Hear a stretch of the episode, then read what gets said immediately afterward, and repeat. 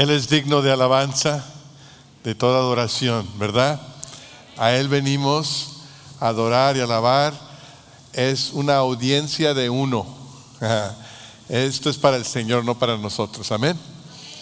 Bueno, vamos a invitar a los niños de primero a sexto grado que puedan salir a su culto de niños con la pastora Susan y sus ayudantes. Están aquí a mi izquierda, a su derecha y, este, y ellos van a poder disfrutar un momento de adoración como niños, ¿verdad? Muy bien, gracias Señor por ellos. Bueno, bien, pues eh, el día de hoy es el supertazón, ¿verdad? El Super Bowl de fútbol americano y se enfrentan dos equipos que se han ganado el, el derecho de estar en esta competencia, a los Chiefs de Kansas City y los Buccaneers de Tampa Bay. Y algunos piensan que es un, ah, pues un concurso entre dos quarterbacks, dos marciales de campo, ¿no? El, el ah, Patrick Malone de los Chiefs, que está defendiendo su título del año pasado, y algunos están echando de porras a él. Ah, y otros que son fans de Tom Brady, el de más experiencia, que espera este año obtener su séptimo anillo de Super Bowl. Se le van a acabar los dedos, ¿no? Ah, son muchos anillos. Así que ahí están esos talentosos marciales de campo, talentosos quarterbacks en este, en este concurso. Pero detrás de ellos tiene que haber un equipo. Después de todo es un, es un deporte de equipo, no de individuos, ¿no? Y, yo me imagino que con, dos quarterbacks tan talentosos, la diferencia va a ser el equipo que esté más coordinado, más unido y que pueda jugar de tal forma que su marcial de campo haga lo que le toca hacer. Y que el equipo que no esté unido, el equipo que no esté bien coordinado, va a ser el equipo que será derrotado. Esa es mi filosofía, ya veremos qué pasa, ¿no? Pero yo estoy convencido que el talento y la unidad pueden llevar a la victoria, pero el talento y la división o la desunidad pueden llevar a la derrota. Jesús dijo algo muy, muy importante, y él lo dijo de esta forma. Si una casa está dividida contra sí misma, tal casa no puede permanecer.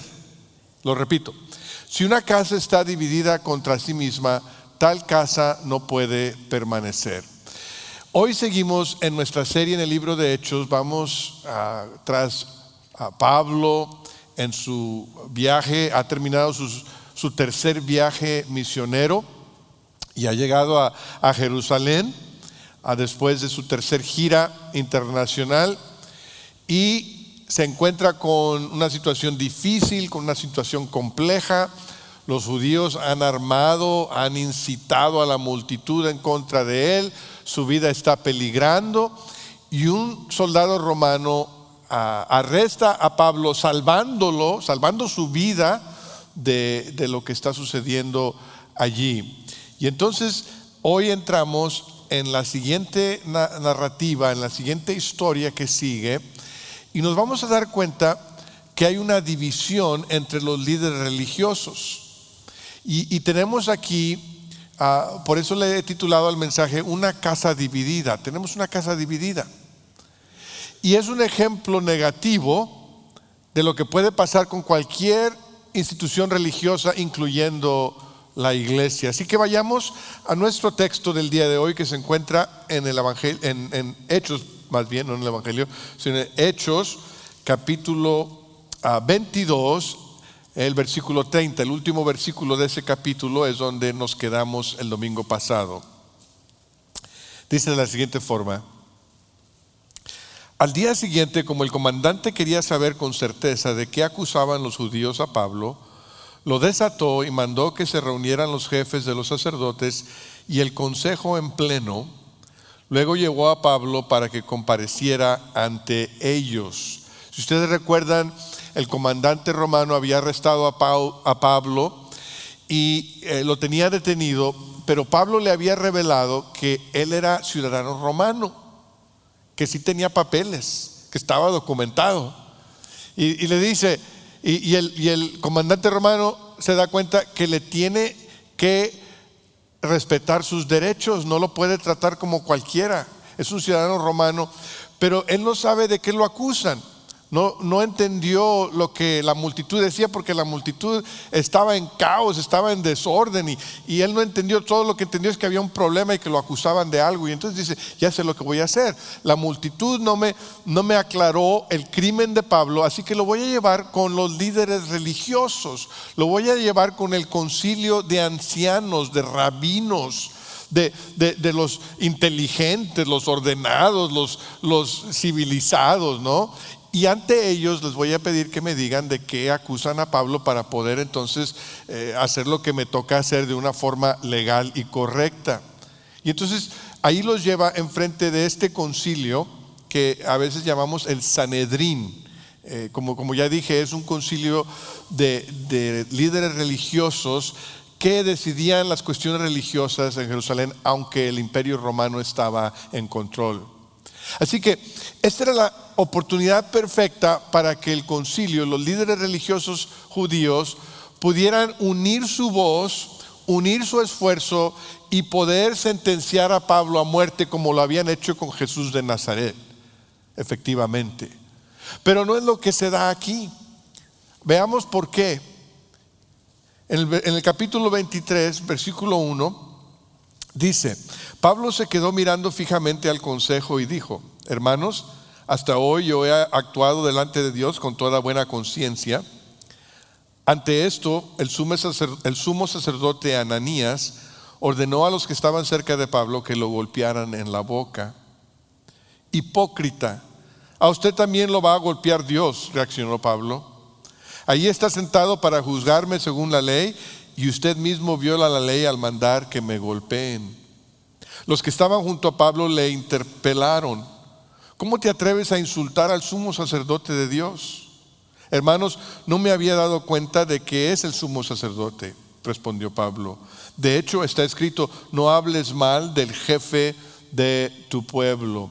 Pablo empieza a hacer su defensa delante de esta corte religiosa y él les empieza a, contar su historia, les empieza a relatar lo que le ha sucedido, pero antes de que llegue muy lejos, uno de los sumos sacerdotes ordena que lo golpeen en la boca, que, es, que, no era correcto hacerlo en la corte, era ilegal hacerlo.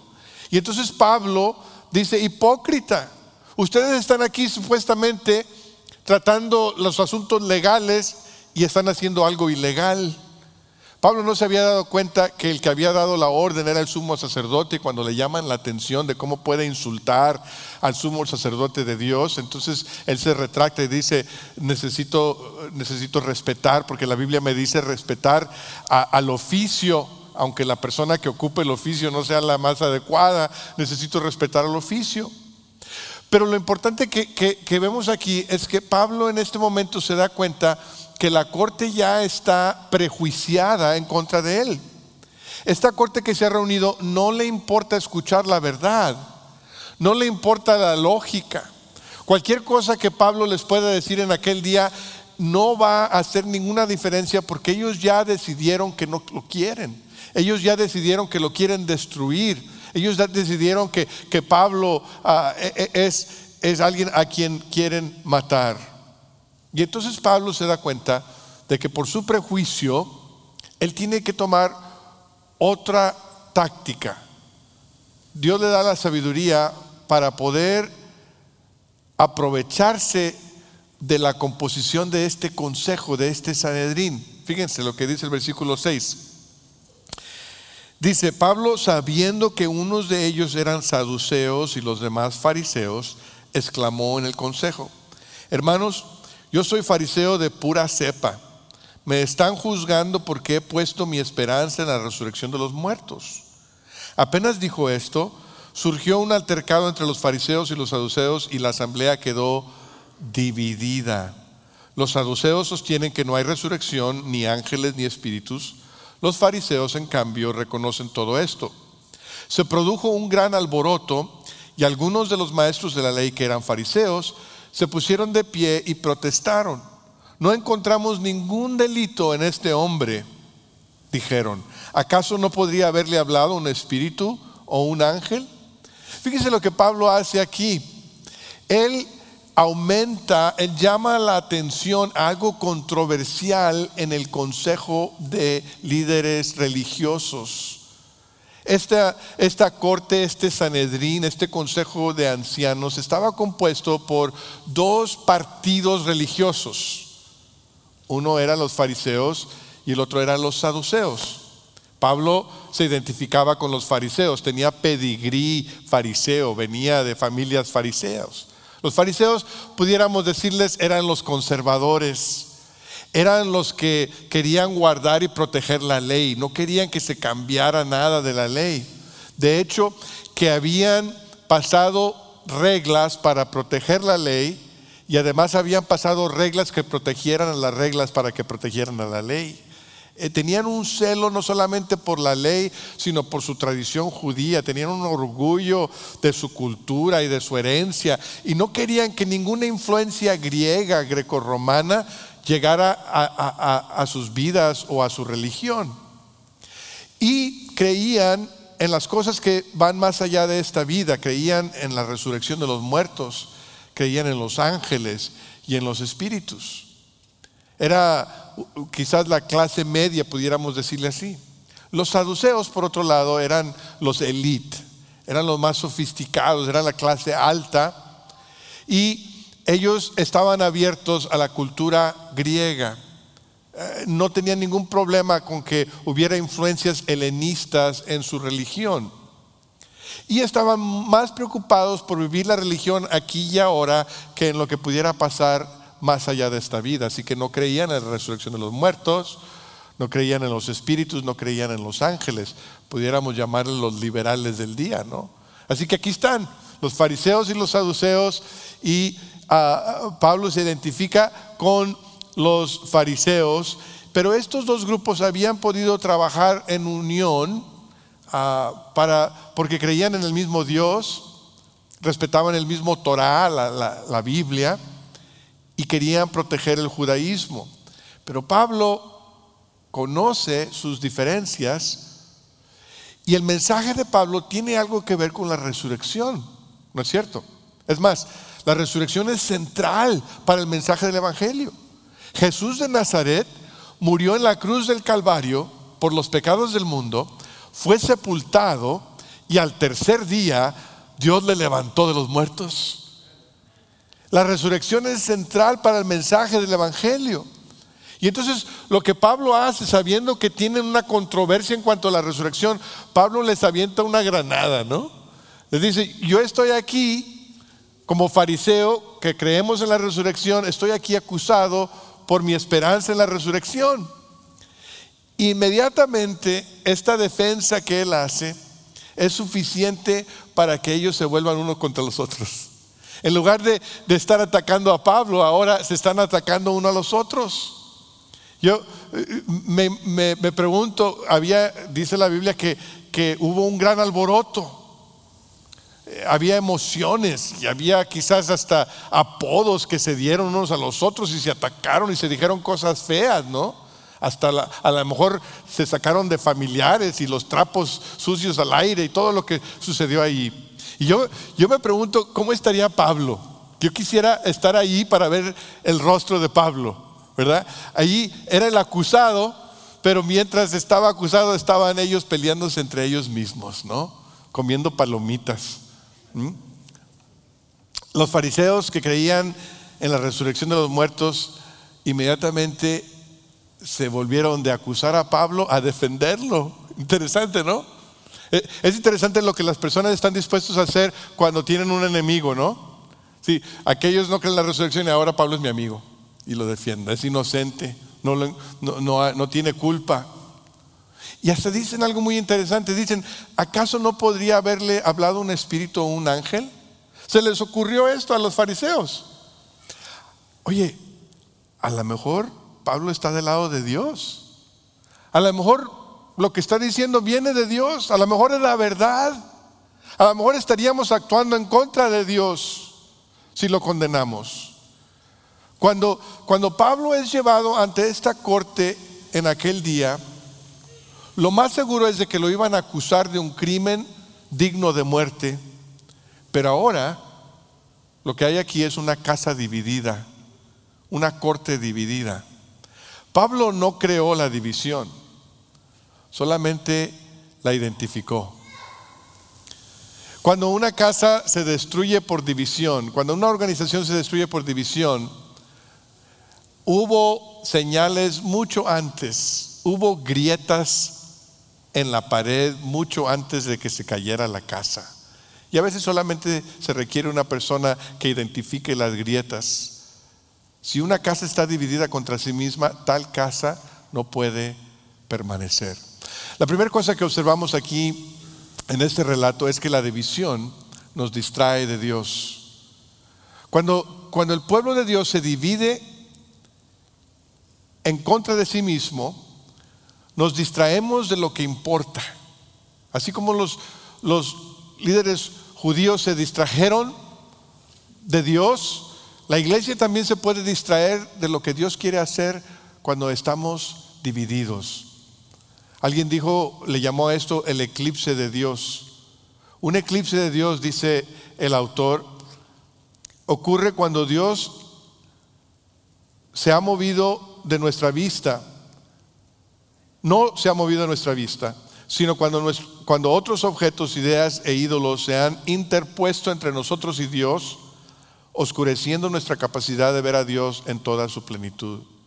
A veces hemos dejado que las cosas pequeñas de las cuales estamos tan convencidos, tan apasionados, tomen tan importancia que oscurecen nuestra perspectiva de Dios. A veces hemos enfocado tanto en aquellas cosas que nos dividen que hay un eclipse y no podemos ver todo lo que Dios quiere decirnos y hacer en nosotros. Una de las cosas más tristes es cuando las iglesias se dividen. ¿Cuántas iglesias se dividen? Y a veces las razones por las cuales se dividen son tristes, ¿no? A veces hay razones importantes, me imagino, pero muchas veces las iglesias se pelean por cosas que no tienen consecuencia eterna. Algunos se pelean por el color de la alfombra o por cuál himnario van a usar. Yo en una ocasión estuve en una iglesia, una iglesia magnífica, tenía muchas muy buenas cualidades, pero un día me tocó estar en una sesión de negocios y se estaban peleando por el horario dominical. Había un grupo que creía que la escuela dominical debería empezar a las 9.15 y el otro grupo creía que debía empezar a las nueve y media. Y se estaban peleando 15 minutos de diferencia en el horario. Y, se, estaban enojados y no se hablaron por semanas. Qué triste, ¿no? Las cosas que nos dividen, las cosas que, que nos apartan uno de los otros, ¿no? Eh, como la clase de escuela dominical que, que se dividió por el ombligo de Adán. ¿Sí supieron de eso?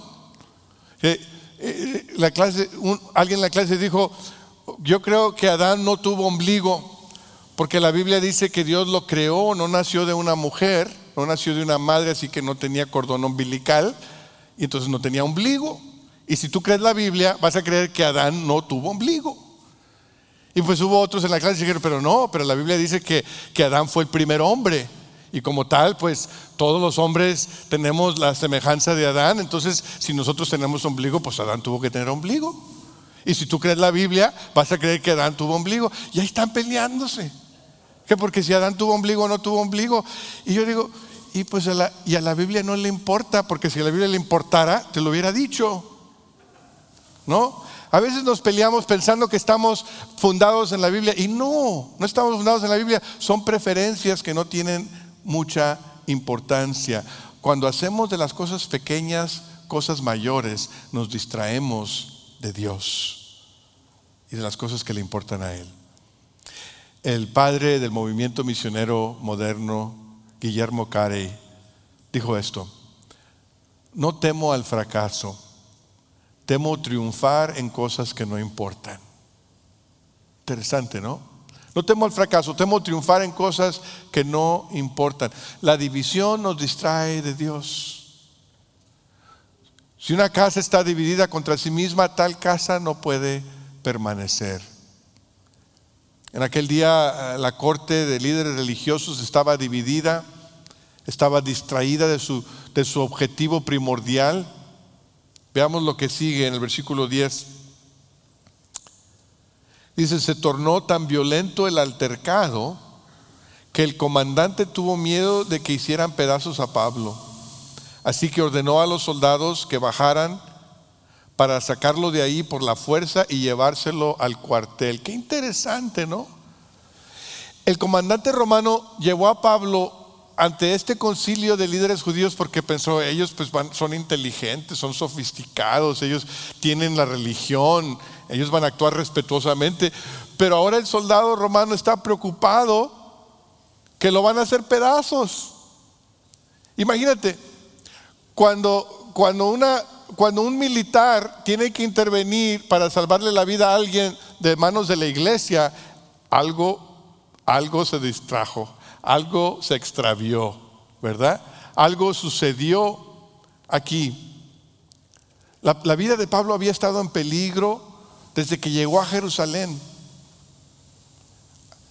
Pero ahora su peligro no era por lo que él proclamaba, sino por la división en el Sanedrín en el consejo. Si una casa está dividida contra sí misma, tal casa no puede permanecer. La segunda observación que vemos de nuestra historia aquí es que la división destruye a las personas que aman a Dios o que Dios ama más bien. A veces las cosas que, que, nos importan a nosotros, nuestras preferencias, nuestras convicciones que son importantes, no estoy diciendo que las convicciones no sean importantes, no estoy diciendo que no podamos tomar posición en asuntos doctrinales, en asuntos eclesiásticos, en asuntos éticos, en asuntos de valores. Es importante hacerlo, pero a veces hacemos esas cosas más grandes y más importantes que a la gente.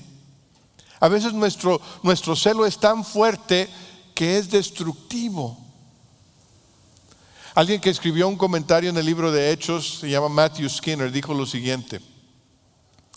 Si nuestras convicciones dejan muertos a nuestro paso, o si nuestras búsquedas de valores y preferencias religiosas apagan la vitalidad de las demás personas, podemos estar casi seguros de que algo está mal. Si, las cosas que, de las cuales estamos tan convencidos destruyen a otros, le hacen daño a otros, tenemos que considerar si estamos actuando mal. No si creemos lo incorrecto, sino si estamos actuando incorrectamente. ¿Cuántas veces ha habido gente que es herida por nuestras divisiones? ¿Cuántas personas en la iglesia a veces han sido dañadas por nuestros pleitos? Como pastor, me ha tocado muchas veces tener en mi oficina a personas con cicatrices emocionales, heridas emocionales, de pleitos en la iglesia. Niños, jóvenes, adultos, dañados por la división, por la contienda. La división destruye a personas que Dios ama. Entristece el corazón del Padre. Leyendo Proverbios esta semana me encontré con Proverbios 23 y dije, qué buen, qué buen recordatorio Dice, honroso es al hombre evitar la contienda, pero no hay necio que no inicie un pleito. Interesante. Honroso es al hombre evitar la contienda, pero no hay necio que no inicie un pleito. Lo que nos debe caracterizar como seguidores de Cristo es el amor de Dios. Es el amor los unos por los otros.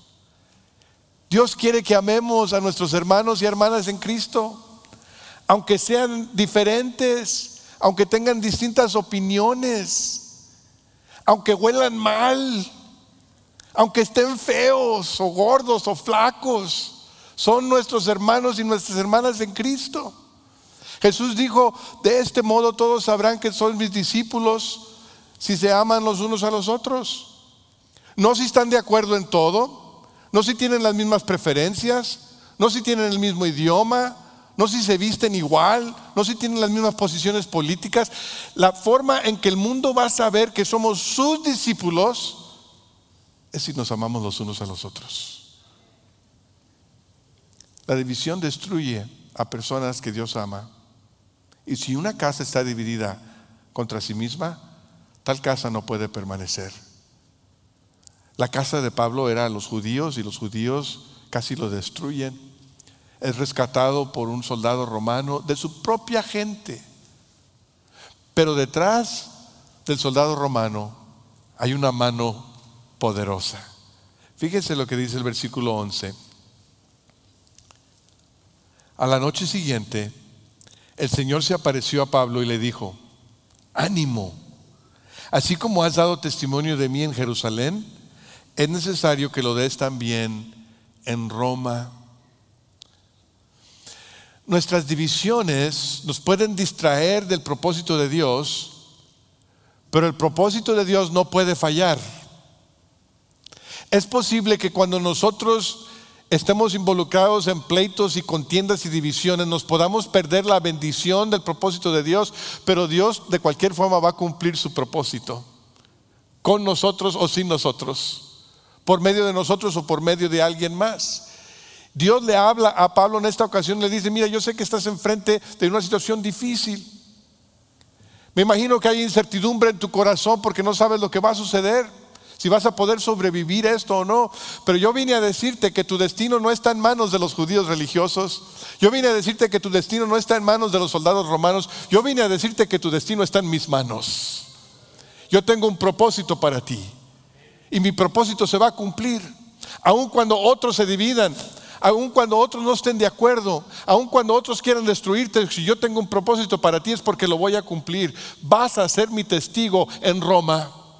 Así como lo fuiste en Jerusalén, la sede del judaísmo, lo vas a hacer en Roma, la sede del imperio romano. No te voy a dar todos los detalles de lo que sucede de aquí entonces, pero sí te prometo que vas a llegar. ¿Eh? Por la dureza del corazón de los judíos, no pudieron recibir más del Evangelio de la boca de Pablo. Por la división en su corazón, no pudieron disfrutar y experimentar el poder del Evangelio. Pero Pablo podía contar de ese Evangelio en otro lugar. Sería testigo del Señor en Roma. Y ahí está mi tercera observación. La división diluye nuestro testimonio al mundo. En el relato que hemos leído hoy, Dios habla solamente una vez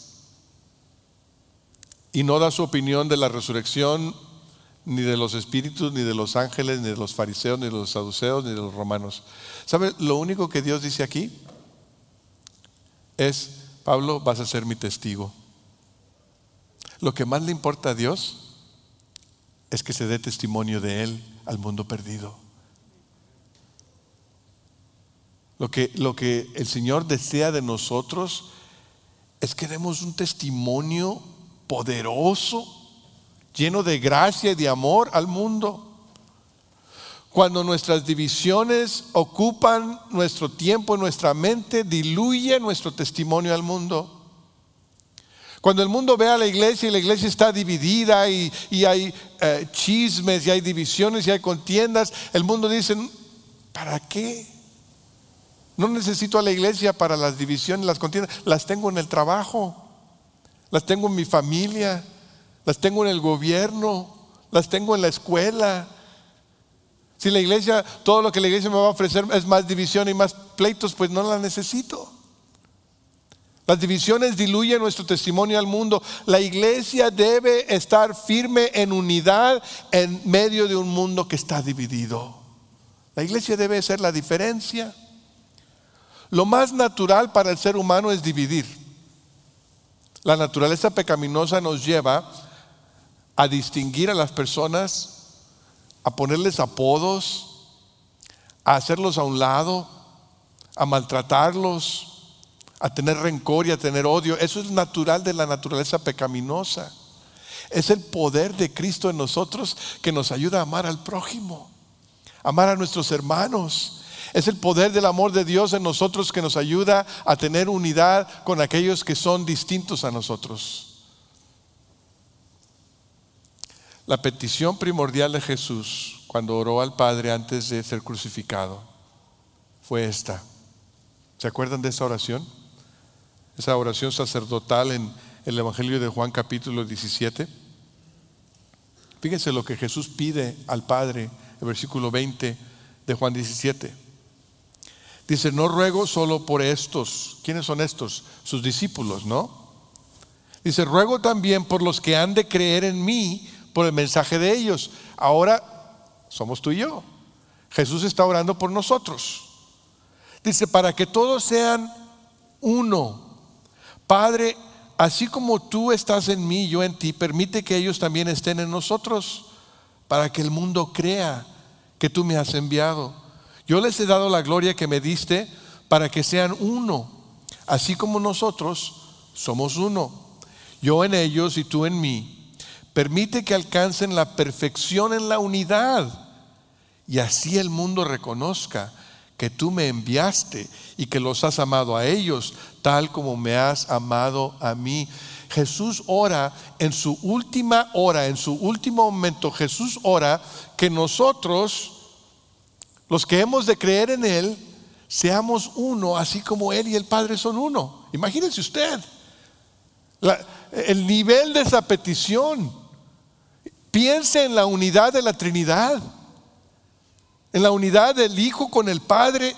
Y dice el Señor Jesús, así como tú y yo somos uno, que mi iglesia sea uno. Que lleguen a la perfección de la unidad. Es la petición del Señor Jesucristo.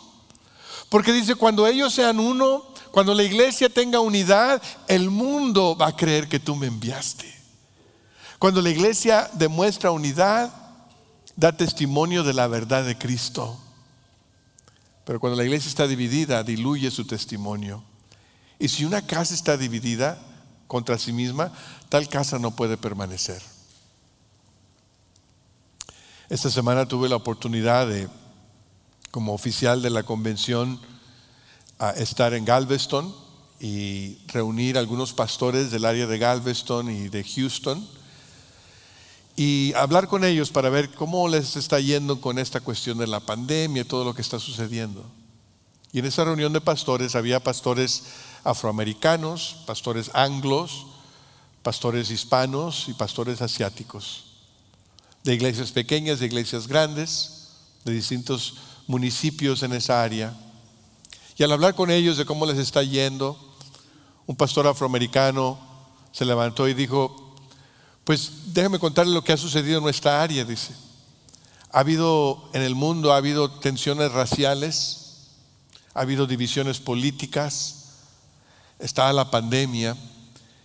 Y la congregación a veces nos dice a los pastores, ¿y nosotros dónde estamos? ¿Cómo, cómo cuadramos con esto? Y dice, lo que nosotros hemos hecho es que nos hemos sentado unos con los otros pastores anglos con afroamericanos, pastores latinos con asiáticos, y hemos tenido conversaciones honestas. A veces hemos intercambiado púlpito y hemos demostrado a nuestras congregaciones que mientras el mundo quiere dividirnos con lo que le importa más al mundo, tenemos algo más grande que nos une y es la persona de Cristo Jesús. Tenemos distintas razas, distintos idiomas, pertenecemos a distintas convenciones, nuestras iglesias son de distintos tamaños, tenemos diferentes valores a veces, pero una cosa tenemos en común y es Cristo Jesús. Él nos une. Yo pensé, qué bonito ejemplo de lo que el Señor Jesús pidió en esta oración. Qué tremendo cuando la oración de Jesús es contestada en nosotros. Piensa en esto. ¿Has pensado tú que puede ser la respuesta a la oración de Jesús? Cuando todo se acabe, cuando mi vida termine y yo esté enfrente del trono de Dios, me imagino que no me va a preguntar a qué denominación pertenecí. No me va a pedir mis títulos universitarios o del seminario ¿No me va a preguntar qué programas implementamos en Calvary? ¿No me va a preguntar si me gustaba más el servicio en español o el inglés? Yo creo que lo único que le va a importar al Señor en aquel día es, ¿me amaste con todo tu corazón como tu Señor y tu Salvador? ¿Amaste a tu prójimo como a ti mismo? Y le proclamaste al mundo perdido que Cristo murió en la cruz por sus pecados. Fuiste testigo mío. Yo creo que lo más importante cuando todo se acabe será el gran mandamiento y la gran comisión. Y la invitación que yo quiero hacerte el día de hoy a ti es que enfoques en lo que realmente importa. Jesús dijo, todo reino dividido contra sí mismo quedará, asolado y toda ciudad o familia dividida contra sí misma no se mantendrá en pie. En un mundo que está tremendamente dividido necesitamos una iglesia que esté totalmente unida. El mundo tiene excusa para estar dividido. No conocen a Cristo. Pero nosotros tenemos razón para estar unidos. El amor de Dios nos ha transformado ha invadido nuestro corazón, ha cambiado nuestra actitud, nos ha hecho hijos de Dios y hermanos y hermanas en Cristo, con un Padre Celestial. Hoy la invitación es a no ser una casa dividida, sino a ser una casa edificada sobre la roca que es Cristo Jesús, una casa que permanece y quiero invitarte a considerar tres cosas que puedes hacer si quieres ser respuesta a la oración de Jesús. Que el amor, de, el amor hacia otros te guíe en tus decisiones, en tus convicciones, en tus actitudes. Que el amor a otros te guíe. En segundo lugar, que Cristo te defina que Cristo te defina. No dejes que el mundo te defina. No dejes que el mundo ponga sus rótulos sobre ti y defina tu vida por tu posición política o doctrinal. Deja que Cristo te defina. Es lo primordial. Y en tercer lugar, deja que las promesas de Dios te sostengan. Dios le promete a Pablo, mira, las cosas quizás no van a salir como tú crees, pero yo te prometo que voy a cumplir mi propósito en ti. Y hoy permite que esas promesas de Dios te sostengan. Quizás hay incertidumbre, quizás hay cosas que no te gustan, quizás hay cosas que no prefieras, pero confía en las promesas del Señor que Él va a cumplir su propósito en ti. El que comenzó en ti la buena obra, la perfeccionará hasta el día de Jesucristo. Puestos de pie, mientras cantamos, prepara tu corazón para la cena del Señor. Confiesa cualquier pecado que te haya apartado de Dios o del prójimo. Y piensa que al tomar del pan y beber de la copa, somos uno, uno en Cristo.